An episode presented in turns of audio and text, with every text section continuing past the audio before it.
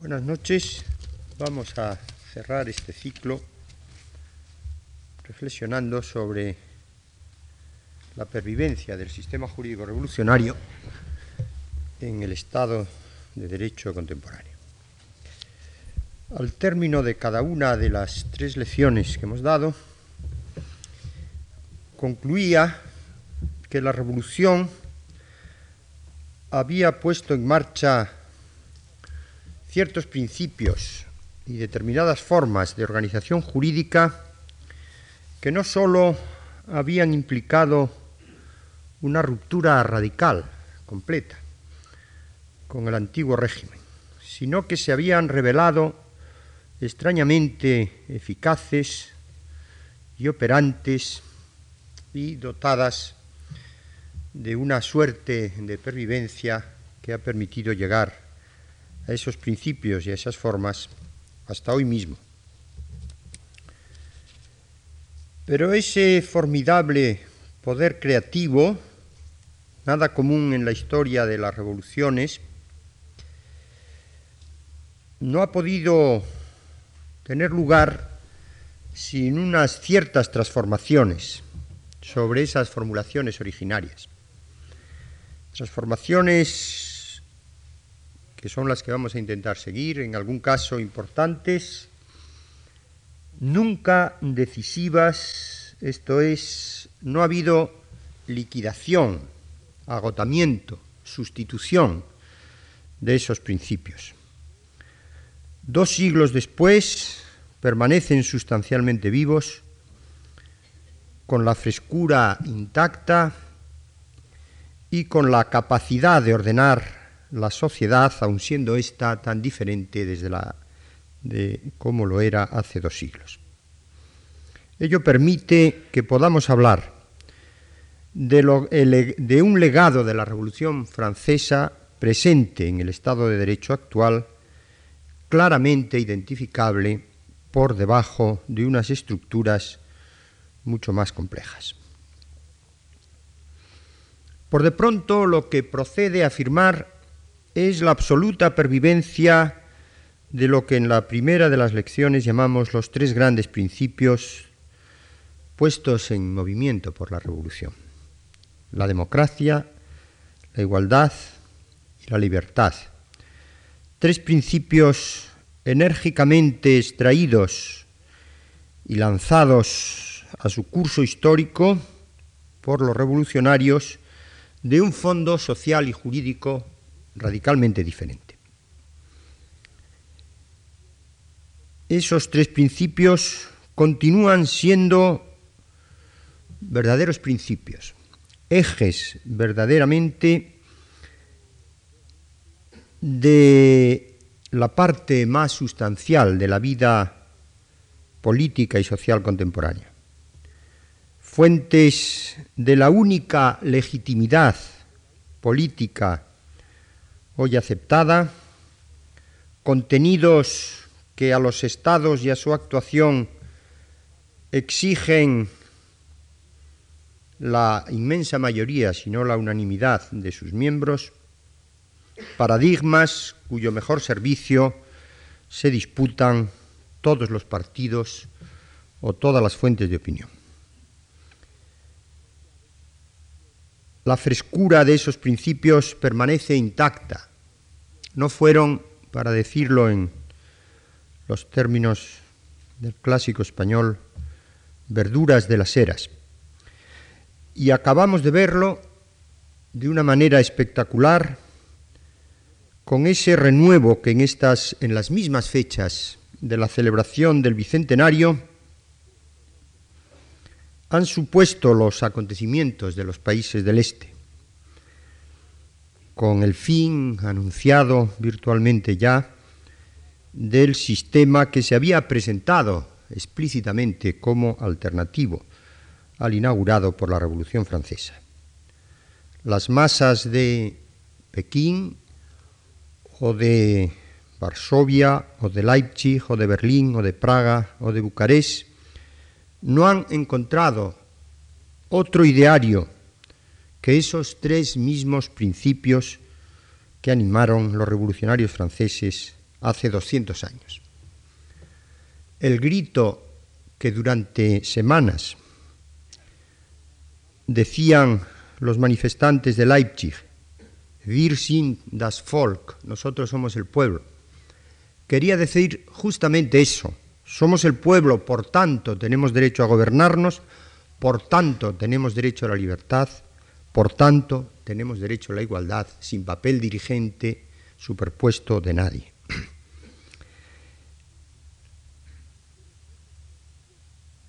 Pero si esos principios permanecen en cierto modo intactos y con una capacidad perfectamente viva de imantar la imaginación y los proyectos políticos, no quiere decir que sobre su comprensión misma, sobre su articulación institucional, no hayan operado ciertos cambios cuya huella vamos a intentar identificar. Vamos a estudiar, por consiguiente, esas transformaciones al hilo de cada uno de esos tres grandes principios revolucionarios. Antes de entrar en ello, no nos vamos a detener apenas en la explicación de cómo y por qué conductos esos principios acertaron a propagarse en, a propagarse en toda Europa y enseguida en la Hispanoamérica independizada por los libertadores. Tras la dura derrota que infligen a Napoleón todos los, todos los estados europeos coligados, que representaban las viejas monarquías absolutas y las viejas clases privilegiadas, pudo parecer ineluctable el retorno al antiguo régimen, puro y simple. En Francia el ejército de ocupación impone la restauración. Pero sorprendentemente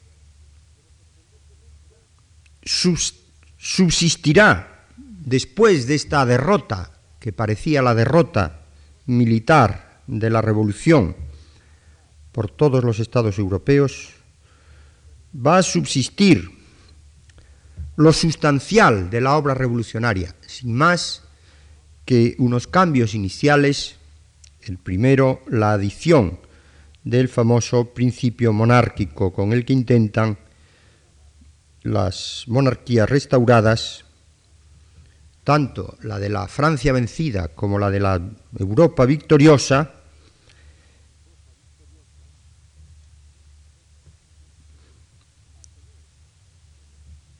mantener algunos de los principios revolucionarios, pero afectados por este gran principio estructural que la monarquía entendida en el puro sentido absoluto, eh, venía a significar.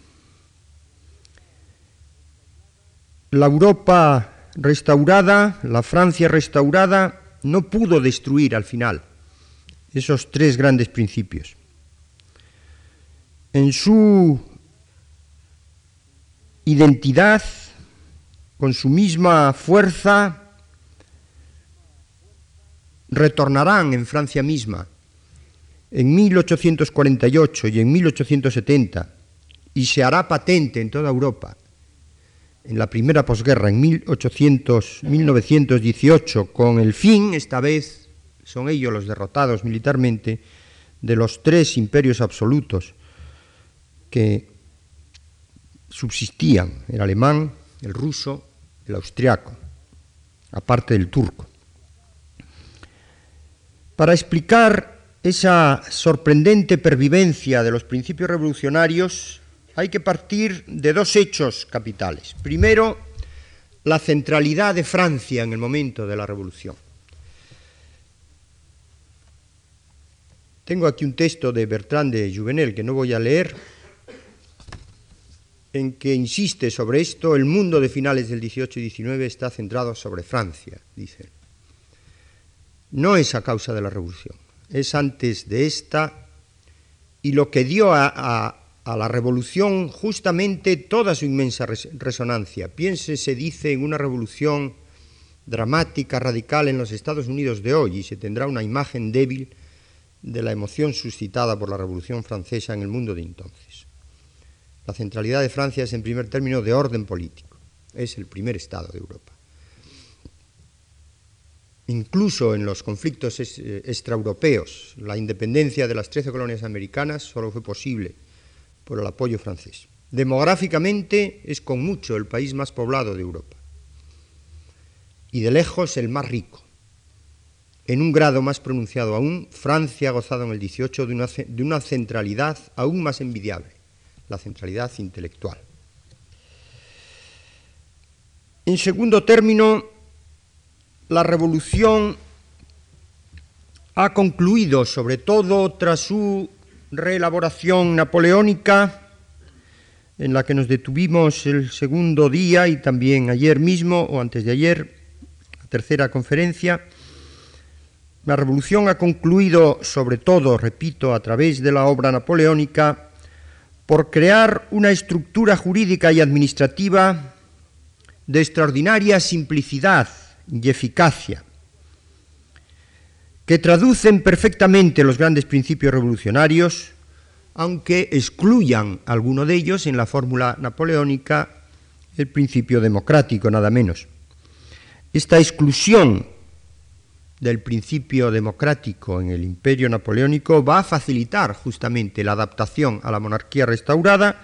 puesto que es muy fácil la sustitución del emperador por el rey. Pero ese cuadro institucional comprende instituciones privadas, el Código Civil, el Código de Comercio, una justicia hecha sobre tribunales desestamentalizados o descorporativizados, racionalizados, eficaces, sometidos a la ley, y unas instituciones públicas, un derecho penal, un derecho procesal penal, un derecho administrativo,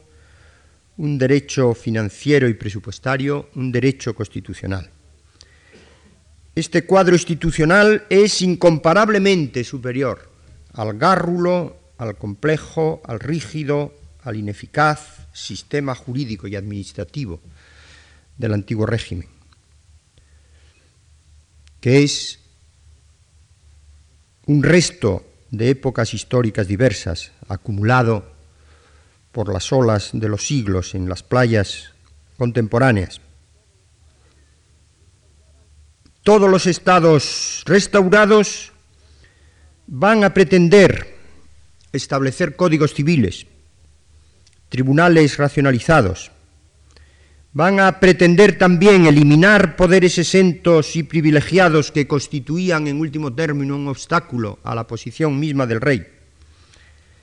Van a pretender la centralización administrativa que les asegura el dominio sobre sus extensos o menos extensos estados. Van a pretender una justicia penal legalizada que admiten los súbditos más llanamente que la pura venganza instituida. Hay una famosa frase de Fouché, el, el cínico revolucionario, regicida, ministro de Napoleón, ministro de Luis XVIII más tarde, pero que es rigurosamente cierta. Les Bourbons se sont couchés dans le lit de Napoléon los Borbones se han acostado en la cama que les deja Napoleón. Y hay un documento que me atrevo a citar, especialmente expresivo, español, de Javier de Burgos. Javier de Burgos, que es el creador de la administración española contemporánea, ha sido subprefecto de Almería con el rey José, se ha exiliado con la derrota de los ejércitos napoleónicos y desde el exilio le escribe en 1826 una famosa carta a Fernando VII, en la que le ofrece la fórmula de la administración napoleónica en términos diciendo esa es la fórmula que tiene que adoptar y tiene una frase que me permito resaltar, hermosa frase. Dice esta, la adaptación de estos esquemas administrativos va a permitir que bajo un solo impulso uniforme e ilustrado, esta es la alusión a la centralización, preciosa expresión, un solo impulso uniforme e ilustrado, crear una masa inmensa de prosperidad. Eso ya pecaba de optimista. Pero esas instituciones que los poderes restaurados no van a dudar en adoptar, no eran inocentes. Llevaban en su seno escondida a la serpiente revolucionaria. Llevaban los tres grandes principios recíprocamente condicionados entre sí. El papel de la ley implicaba un autor de la ley, la filosofía de la ley suponía que fuese la de una representación popular, la libertad civil del Código Civil suponía la igualdad, postulaba por sí misma la libertad política, la centralización exigía igualmente igualdad, todo estaba encadenado. Por eso el siglo XIX va a contemplar el desarrollo imparable de esa dinámica en el seno de todos los estados restaurados el fin de siglo y la primera posguerra, ya ese movimiento es imparable. En toda Europa la Revolución Francesa aparece triunfante en 1918. Un año antes, 1917, ha surgido un inesperado competidor, la Revolución Marxista-Leninista. Vamos a seguir a continuación las evoluciones al hilo de cada uno de los tres poderes, comenzando por la evolución del principio democrático. Es el primero y más destacadamente de los formulados por la Revolución, el primero en el tiempo, insistimos en la, y no por casualidad, en la primera de estas lecciones, ya concluido finalmente por obtener un triunfo absoluto no se concibe ni se acepta hoy otra forma de legitimación del poder en ejercicio. Pero sobre la formulación abstracta revolucionaria han operado una serie de transformaciones que vamos a intentar esquematizar en cuatro puntos. La representación política, la división de poderes, la descentralización, la nación como espacio político.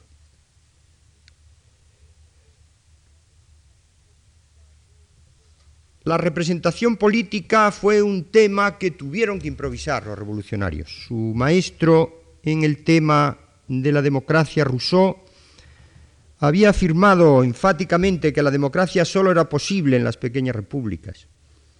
y solo admitía una democracia directa. La voluntad no puede ser representada. Esta es una expresión literal de Rousseau. El gran creador de la doctrina de la representación política va a ser el abate Sieyès. La representación, dirá él, es una necesidad en los grandes estados. Permite a su vez seleccionar a un personal político que se va a ocupar exclusivamente de las cosas comunes. Todos no pueden dedicarse a los negocios de todos. Acepta la fórmula del mandato como camino de esta representación, bien que tiene una tradición que no es que esté propiamente inventada por él, lo que sí él la perfila en el sentido de excluir el mandato imperativo.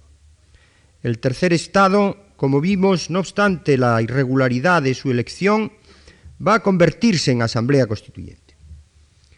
Comienza a partir de ese momento a los revolucionarios a intentar plasmar la fórmula representativa concreta. La Constitución de 1791 formula el primer régimen electoral y aparece aquí ya un tema que va a ser recurrente en todo el siglo XIX, el sistema censitario, la división de la población en ciudadanos activos, que son los únicos con derecho de voto, y los no activos, por contraposición, pasivos. Los ciudadanos activos, solo el sistema censitario del censo electoral, solo mm, en el censo electoral pueden inscribirse los que paguen una contribución directa equivalente a tres jornales, los que no sean domésticos Tienen además que ser guardias nacionales y haber prestado el juramento cívico. Hay un sistema indirecto o por grados. Los electores designados por estas primeras asambleas primarias o municipales se, les exige todavía una mayor fortuna, propietarios o arrendatarios hasta de, que produzcan renta hasta de 200 jornales, si son propietarios o arrendatarios hasta 400. El proyecto girondino de 1793 acoge ya el sufragio universal y la capacidad electoral pasiva general. Los girondinos han tenido mala prensa por su fueron los vencidos por los jacobinos, pero eran mucho más avanzados que lo que la crónica común pretende reservarles. Y va a ser el acta constitucional de la Convención de 1893 la que establezca por vez primera el sufragio universal y directo. El artículo séptimo de esta Constitución dice el pueblo soberano es la universalidad de todos los franceses. El artículo 8, él nombra inmediatamente sus diputados. Pero más aún, preocupados porque a través del sistema de mandatos en una nación, nación tan extensa, tan poblada como Francia, podía volatilizarse lo que era la voluntad general, establece un sistema de ratificación de las leyes para autenticar esa voluntad general eh, por las asambleas primarias. La ley votada se remite a los departamentos y sólo se considerará aprobada si un décimo de las asambleas primarias no se opone, no se opone, o sea que había un un veto por un décimo de estas asambleas primarias, un sistema ad referéndum. Por supuesto, la Constitución termidoriana del año tercero, 1795, vuelve al sistema del censo, eh, hay que pagar contribución directa, real o personal. La Constitución napoleónica del año octavo, obra de Sieyès, es que era un, genio realmente, sin embargo, era un hombre de virtud política mediana. En la Constitución napoleónica es él el que imagina el sistema de listas de confianza. Listas de confianza que empieza también con las asambleas primarias, que no podrán exceder de un décimo de los ciudadanos, luego se van formando listas de departamento y listas nacionales, y al final de estas listas de confianza eligen los cónsules, según el principio famoso que Sillés formula en esta ocasión, la confianza viene de abajo, la autoridad de lo alto. En la fórmula ya imperial de Napoleón, eh, todavía este sistema va a desaparecer y va a establecerse el sistema de los mayores contribuyentes. Por cierto, que en el gobierno Berenguer, para salir de la, mm, de la dictadura de Primo de Rivera, y vemos la, la inercia de las fórmulas históricas, aparece esta fórmula, reaparece esta fórmula de los mayores contribuyentes. Los mayores contribuyentes se harían cargo de las corporaciones municipales, dijo un decreto de 1930. La Segunda República de 1848 establece el sufragio universal directo y luego veremos, con ánimo de robustecer el poder ejecutivo, declara de elección directa al presidente.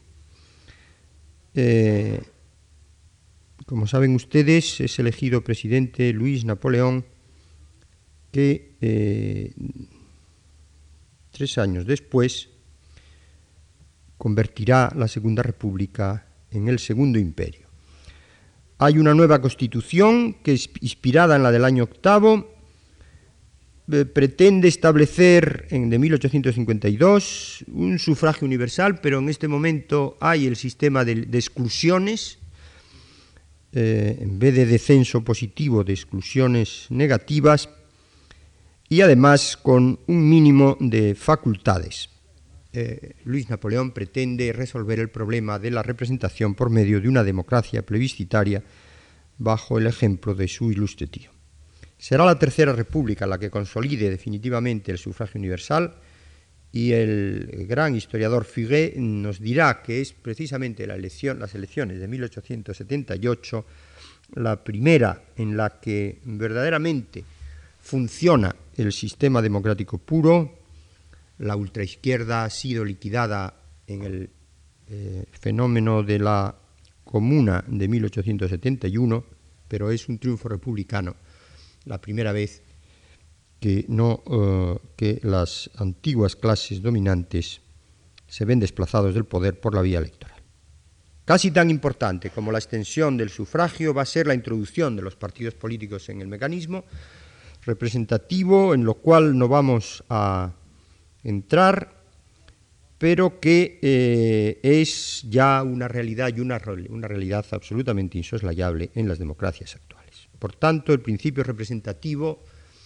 imperfectamente concebido inicialmente por la Revolución, va a sufrir un proceso de depuración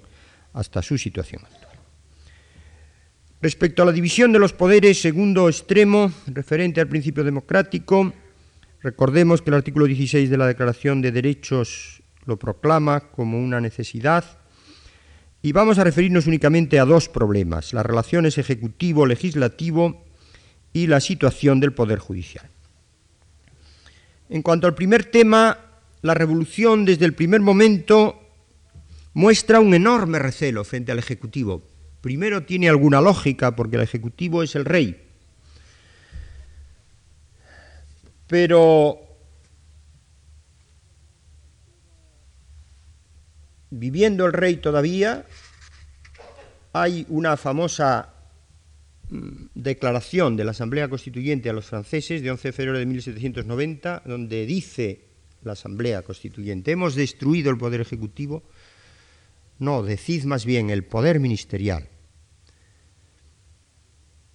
Era él el que destruía, el que a menudo degradaba el poder ejecutivo. O el poder ejecutivo lo hemos aclarado mostrándole sus verdaderos derechos. Sobre todo lo hemos ennoblecido haciéndolo remontar a la verdadera fuerza de su poder, el poder del pueblo está ahora sin fuerza contra la Constitución y la ley, es la verdad, pero actuando en beneficio de ellas nunca será más poderoso. Cuando finalmente llega al regicidio, es sorprendente que se mantenga el recelo frente al Ejecutivo. Una propuesta que hay inmediata, al día siguiente de la Declaración de la República, el día 20 de septiembre del 92, el día 21 de septiembre el convencional Cutón se alza airado contra la proposición de instituir un presidente de Francia. No es la realeza lo que importa apartar de nuestra Constitución, dice, es toda especie de poder individual que tendería a restringir los derechos del pueblo y que vulneraría los principios de la igualdad.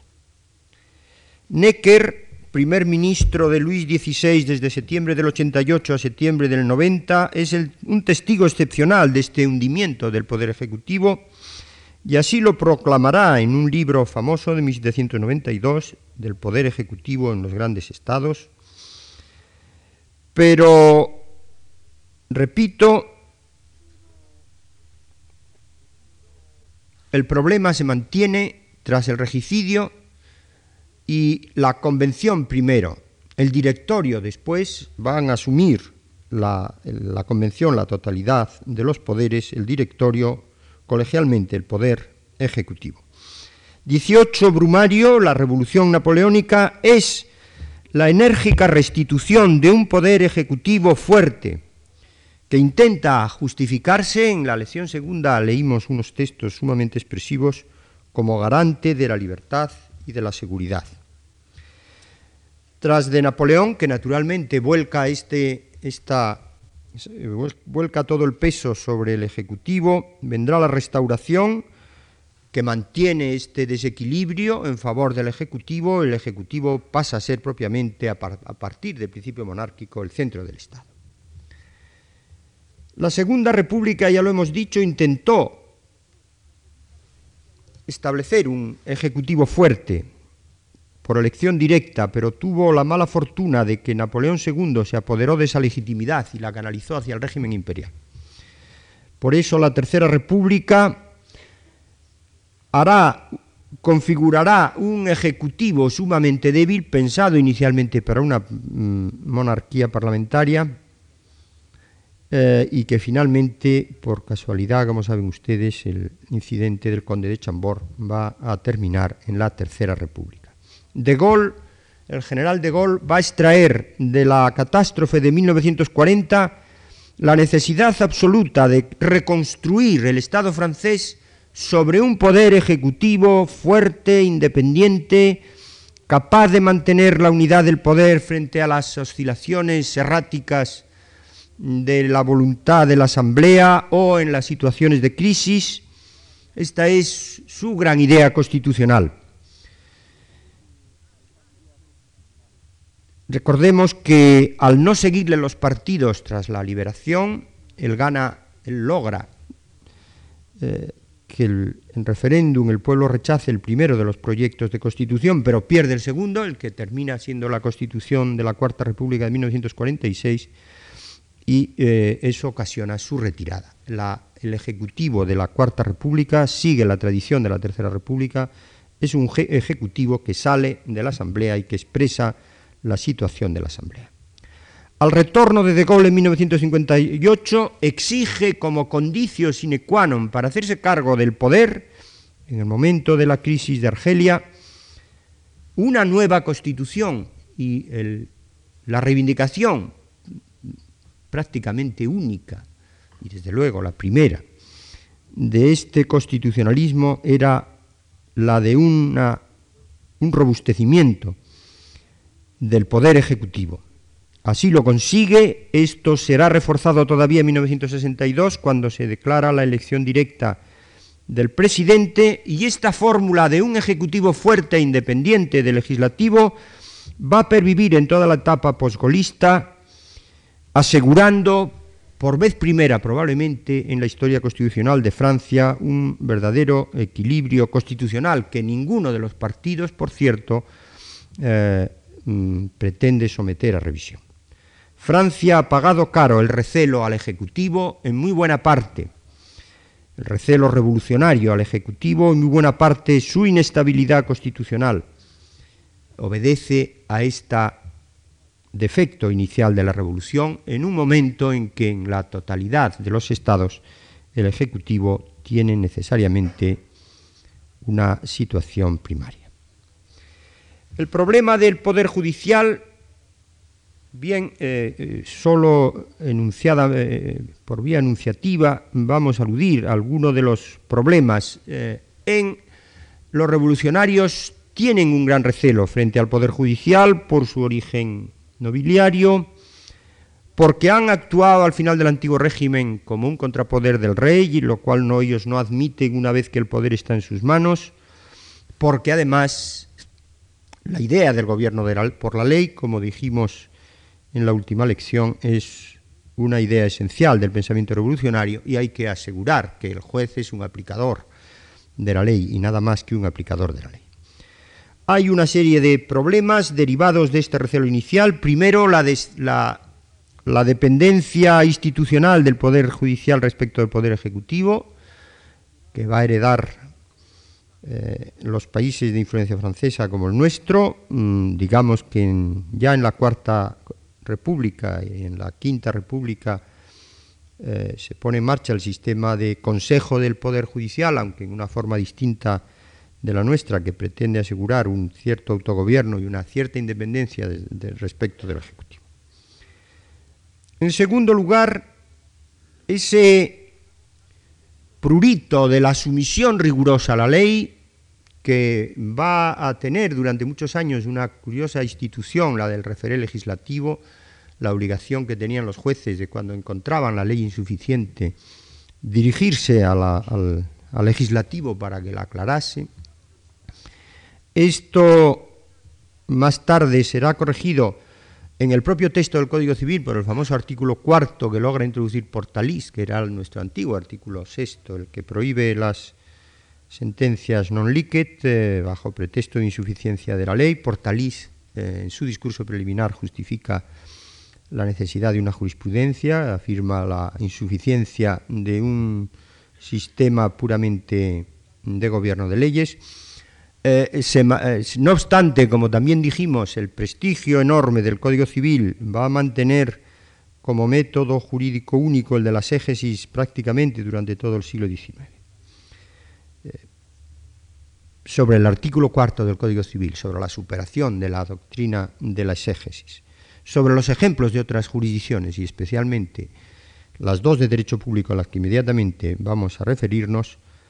esta más que sumisión, esclavitud del juez francés a la ley ha sido en cierto modo superada, sin naturalmente perder eh, la esencia de esta vinculación, sin la cual eh, el, el juez no tiene poder alguno. El siguiente problema es el de la aplicación del Poder Judicial para el control de los poderes públicos. La tradición de la justicia era una tradición o, civil o penal. No había una tradición de justicia dedicada al control de la legalidad del Ejecutivo, no obstante estar perfectamente afirmada y construida este principio de legalidad con la definición de lo que son los poderes arbitrarios, etcétera, etcétera, que nos referimos en la conferencia anterior. Pero la famosa ley de 1624 de agosto de 1790 de organización judicial, como ya dijimos ayer o antes de ayer, ha dispuesto la separación total de los jueces respecto del poder ejecutivo y acompañada de una prohibición de que perturben la marcha de la Administración. Entonces, el control de la legalidad de la Administración no pueden hacerlo los jueces en virtud de esta prohibición explícita. Esta ley sigue vigente, por cierto, que no hace mucho ha sido declarada principio general de la República con gran eh, emoción de los centros de pensamiento por el Consejo Constitucional francés. Ello obliga a que el control de la legalidad de la Administración se lleve por el contencioso administrativo fuera del Poder Judicial, por un órgano administrativo, el Consejo de Estado. En 1872 se delega la facultad de, dar sentencias directamente al Consejo de Estado, lo que se ha llamado la jurisdicción delegada, manteniendo no obstante su carácter de órgano administrativo, aunque funciona con las formaciones administrativa y contenciosa separadas sistema que perdura, que ha sido retocado en 1953 y en 1987 y eh, que ha incluido una cierta crisis, una cierta crisis por eh, la puesta de relieve de eh, ciertas limitaciones de un sistema articulado por esa vía tan convencional de un control judicial, pero no administrado por órganos jurisdiccionales estrictamente tales. El segundo problema de la justicia de derecho público es el del control de la constitucionalidad de las leyes. La Declaración de Derechos del 89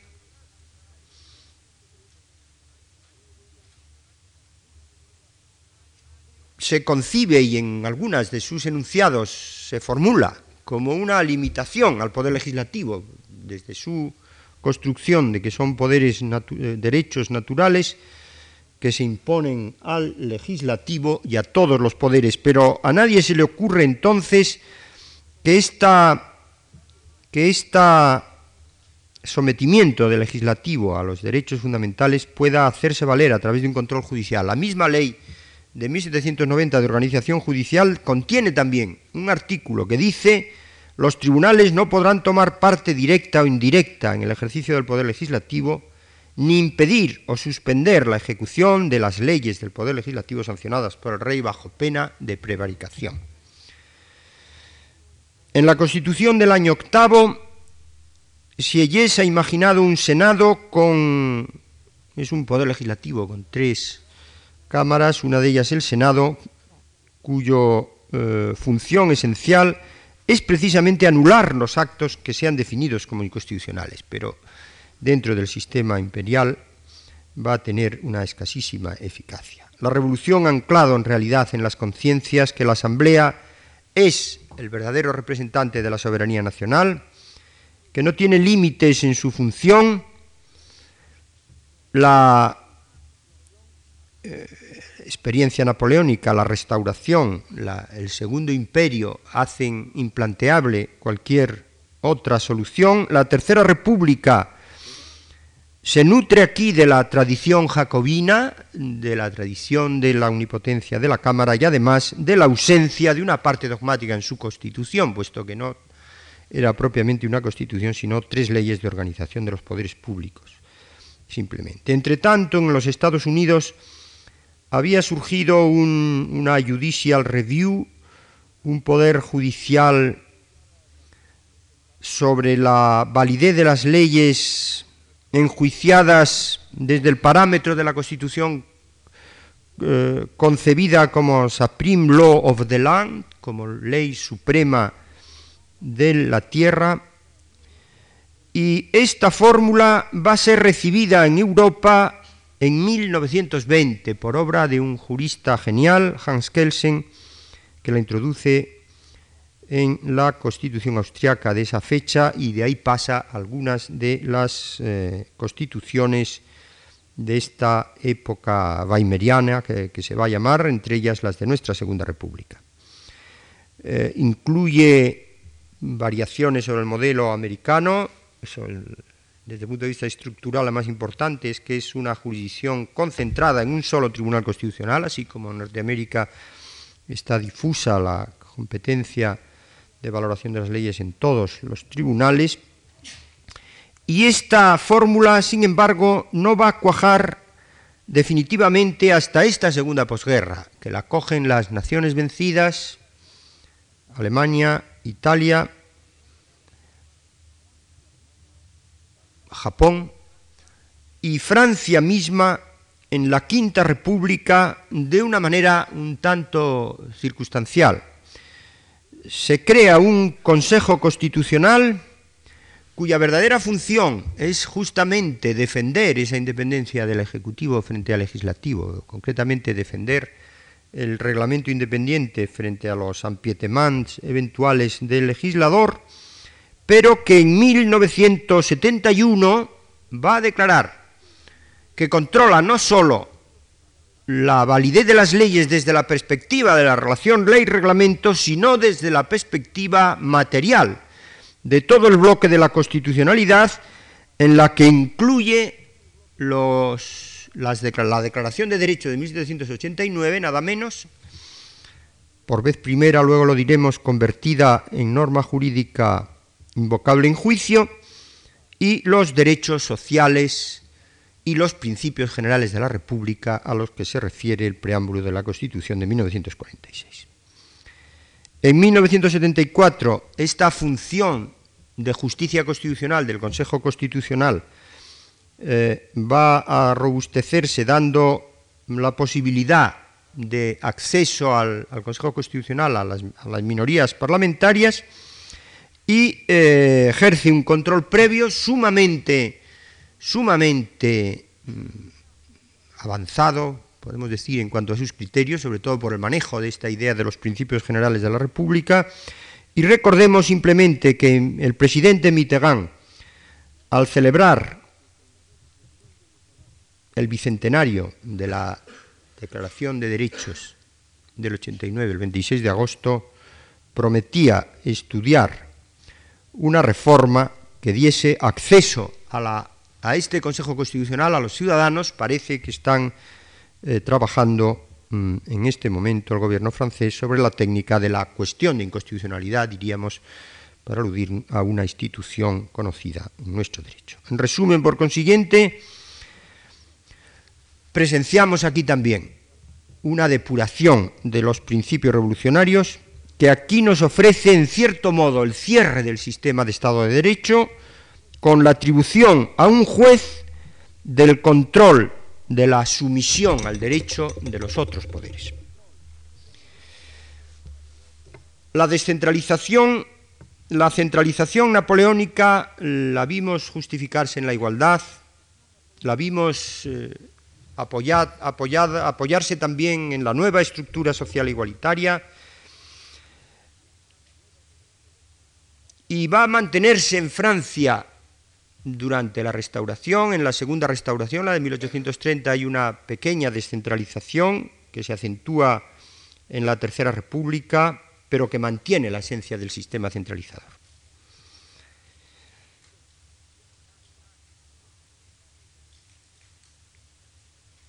Es curioso recordar que Oriu,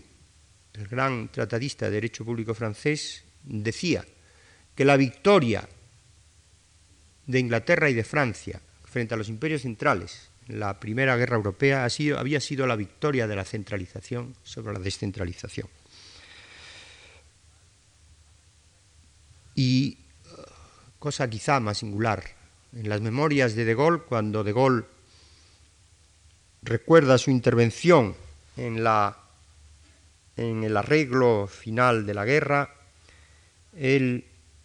insiste, él recuerda que ha insistido en la necesidad de federalizar Alemania para debilitarla precisamente y para reducirla, eh, curiosa frase,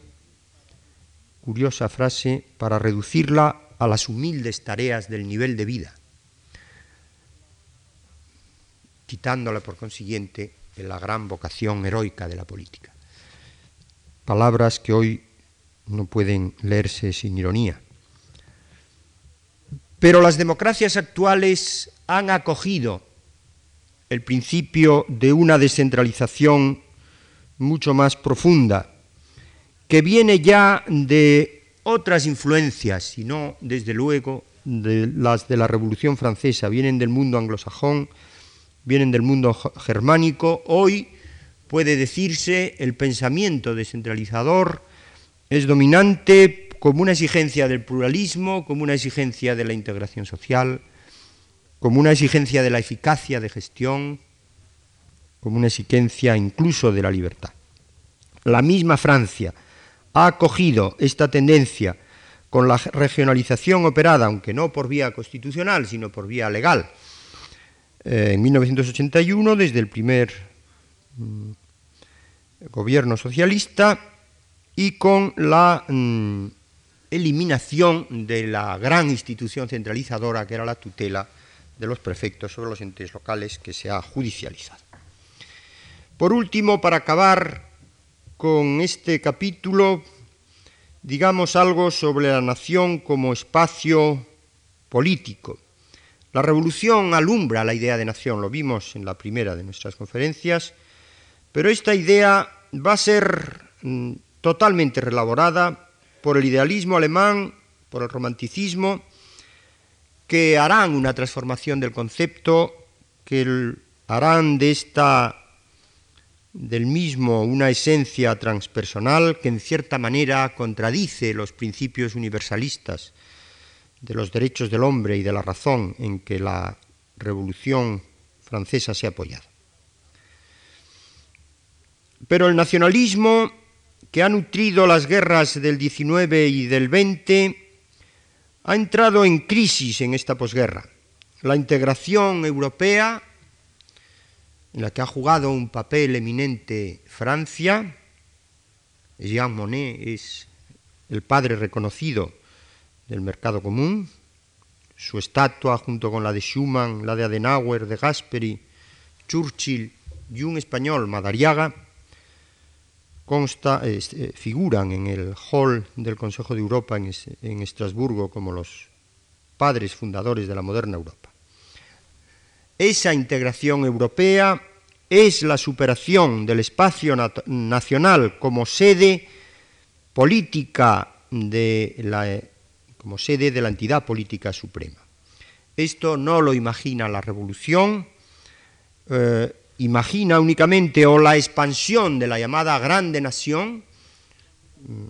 que tiene su más alta expresión en el imperio napoleónico, o en el sistema de estados vasallos.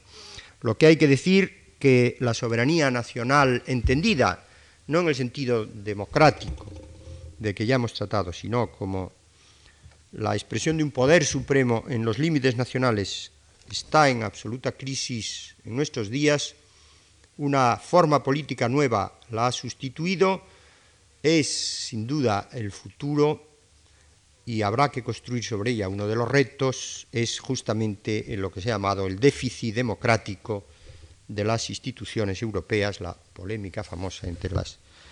el Parlamento Europeo como supuesto depositario de la, de la voluntad general europea y los otros,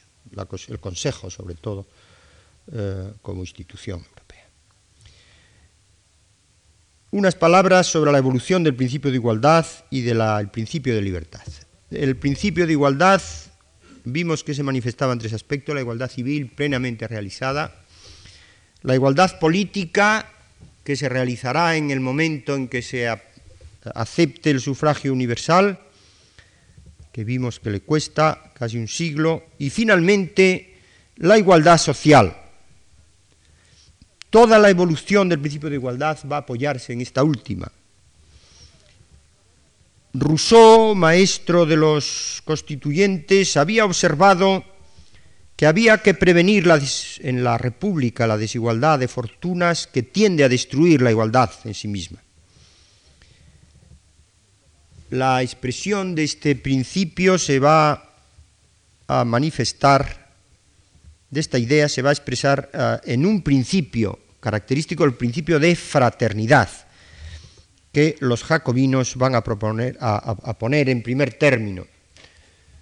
Tengo aquí una cita de Robespierre, pero que no tengo ya tiempo de leer, únicamente que habla, dice, las revoluciones que han tenido lugar desde hace tres años han hecho todo por las demás clases de ciudadanos, pero casi nada aún para la que es quizá la más necesitada, la de los ciudadanos proletarios, palabra llamada gran fortuna.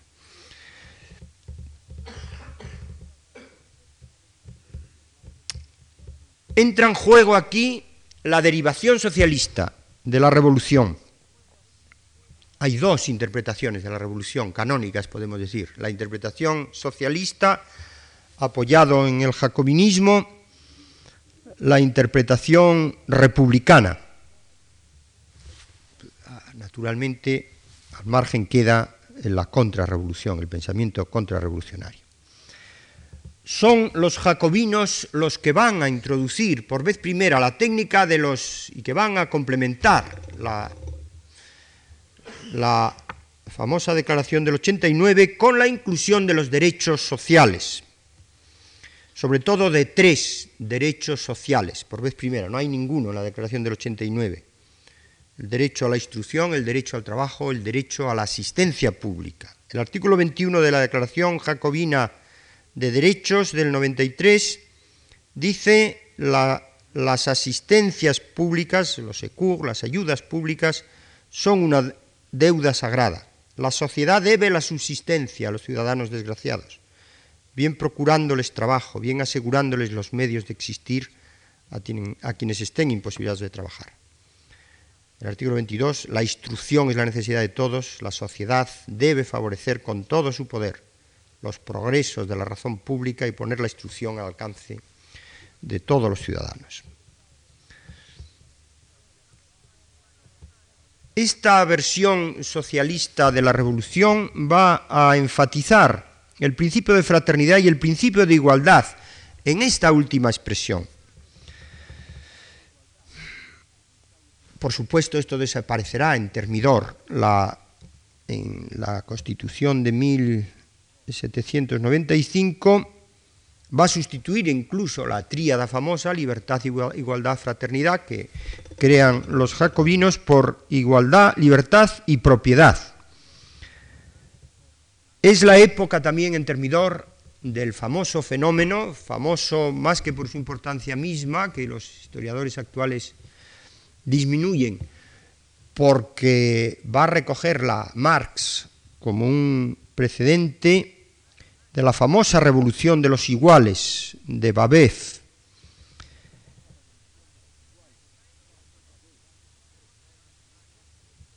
Hay una conspiración de los iguales, hay una sociedad secreta,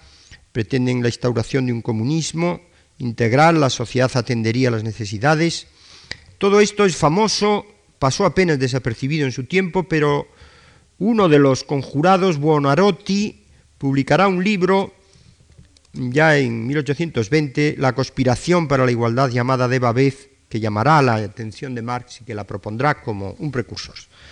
Babez mm, hablará de que la revolución que ha ocurrido, dice él, no es más que la vanguardia de otra revolución,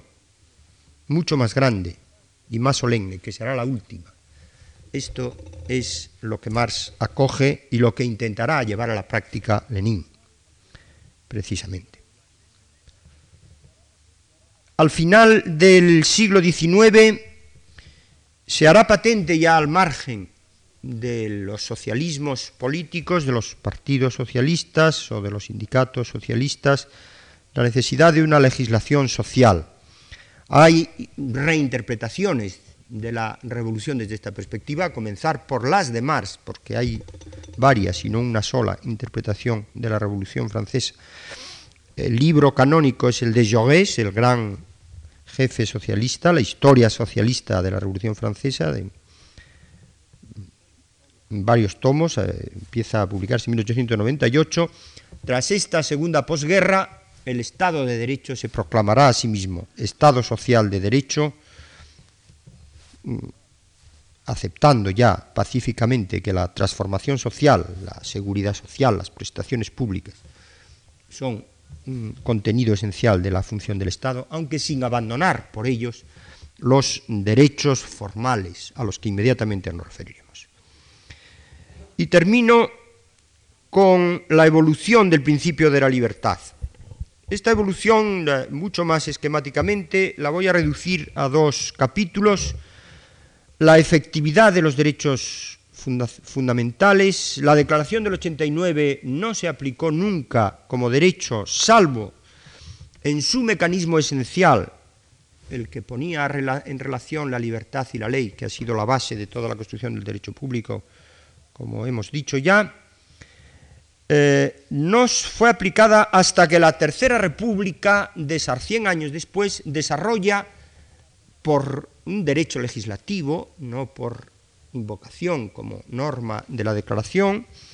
eh, los derechos que la Declaración contiene. La Declaración tenía un valor moral, un valor filosófico, se trataba de mover la voluntad hacia el respeto de los derechos fundamentales, pero no constituía un título jurídico. Esto va a cambiar justamente por obra del Consejo Constitucional,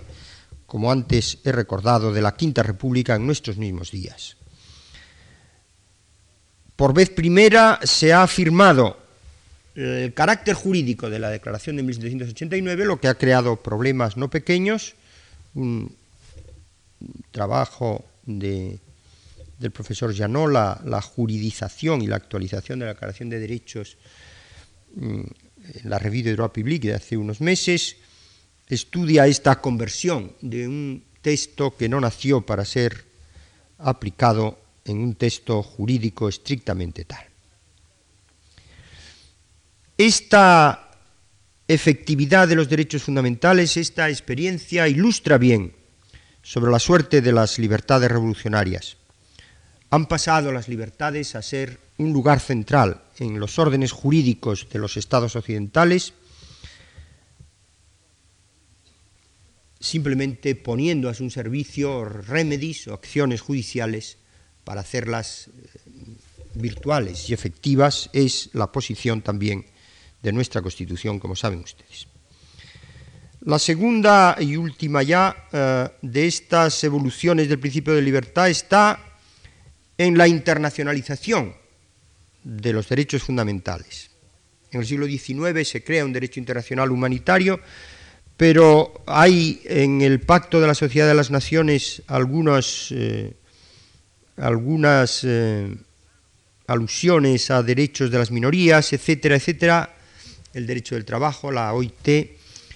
eh, también, pero va a ser la Carta de las Naciones Unidas la que afirma como un objetivo primario de la organización internacional la defensa de los derechos fundamentales. En el preámbulo se dice, nosotros, los pueblos de las Naciones Unidas, resueltos a reafirmar la fe en los derechos fundamentales del hombre, en la dignidad y en el valor de la persona humana, en la igualdad de derechos de hombres y mujeres y de las naciones grandes y pequeños, En el artículo primero, los propósitos de las Naciones Unidas, figura la cooperación en la resolución de los problemas eh, de carácter económico, social, cultural, humanitario y en el desarrollo y estímulo del respeto de los derechos humanos. Bien, pero no son simplemente estas proclamaciones, se ha puesto por vez primera a su servicio todo un mecanismo de garantía internacional, un mecanismo o de Naciones Unidas, la Comisión de Derechos Humanos, o sobre todo en los ámbitos regionales, en Europa, con el Convenio Europeo de mm, Protección de Derechos Fundamentales y Libertades Públicas, el Convenio de Roma, eh, que pone a su servicio el llamado Sistema de Estrasburgo, la Comisión Europea de Derechos Humanos y sobre todo el Tribunal Europeo de Derechos Humanos. A imagen de este, bueno, eh, me he saltado, y no es poco salto, la Declaración Universal de Derechos del Hombre y del Ciudadano en 1948, que se proclama en aplicación de estos artículos de la Carta y que según Bobbio constituyen el pacto social universal que hace hoy que figuren en primer lugar como objetivo de, la, de las instituciones políticas la defensa de los derechos fundamentales. Pero digo, es en los sistemas regionales, en el europeo sobre todo y en el americano, que a imagen del europeo eh, se ha ido formando. Primero hay, eh, realmente la Carta de Bogotá del 48 es anterior a, la de, a la de, al, Convenio de Roma, pero es la Carta de San José de 1969 que constituye un Tribunal Interamericano de Derechos del Hombre que no ha suscrito, no ha ratificado apenas, mm, lo ha ratificado Costa Rica, creo que Uruguay y, no sé si algún no ha tenido el desarrollo que ha tenido espectacular el Tribunal Europeo. Lo importante es subrayar que un derecho internacional de los derechos humanos ha surgido, un derecho, eh, el derecho internacional ha sido hasta ahora un derecho interestatal y ahora por vez primera un individuo, una simple persona física que no hace falta ni siquiera que sea nacional del Estado en cuestión, puede citar en juicio, puede condenar a un Estado, puede exigirle la responsabilidad internacional de estos Estados. Bien, y con esto concluyo. Debo de hacer una salvedad importante. Es evidente que no todo el ideario que luce y que se expresa en las estructuras actuales del Estado de Derecho y todas las técnicas proceden de la Revolución Francesa. Otros pueblos, especialmente el mundo anglosajón, de manera sumamente relevante, ha hecho aportaciones decisivas, pero sí hay que decir que desde luego en los estados europeos la estructura básica del Estado de Derecho sí procede de la Revolución Francesa, de los principios que alumbraron y que propusieron sus protagonistas, de las estructuras técnicas que acertaron a montar y a organizar el monumento jurídico de la Revolución ha inaugurado, por consiguiente, una verdadera época nueva en la historia política y jurídica de la humanidad, época en la que todavía estamos. Su bicentenario ha coincidido, lo he dicho hace un momento, con el virtual desplome de su supuesto antagonista, la revolución marxista-leninista, que pretendía ser no una revolución burguesa, que era el dicterio con el que se pretendía invalidar la Revolución Francesa, sino una revolución de la humanidad entera. Tras este virtual desplome, es la humanidad entera la que queda como campo de eh, los grandes principios que la Revolución Francesa alumbró hace dos siglos. Muchas gracias, muchas gracias por su asistencia y por su atención.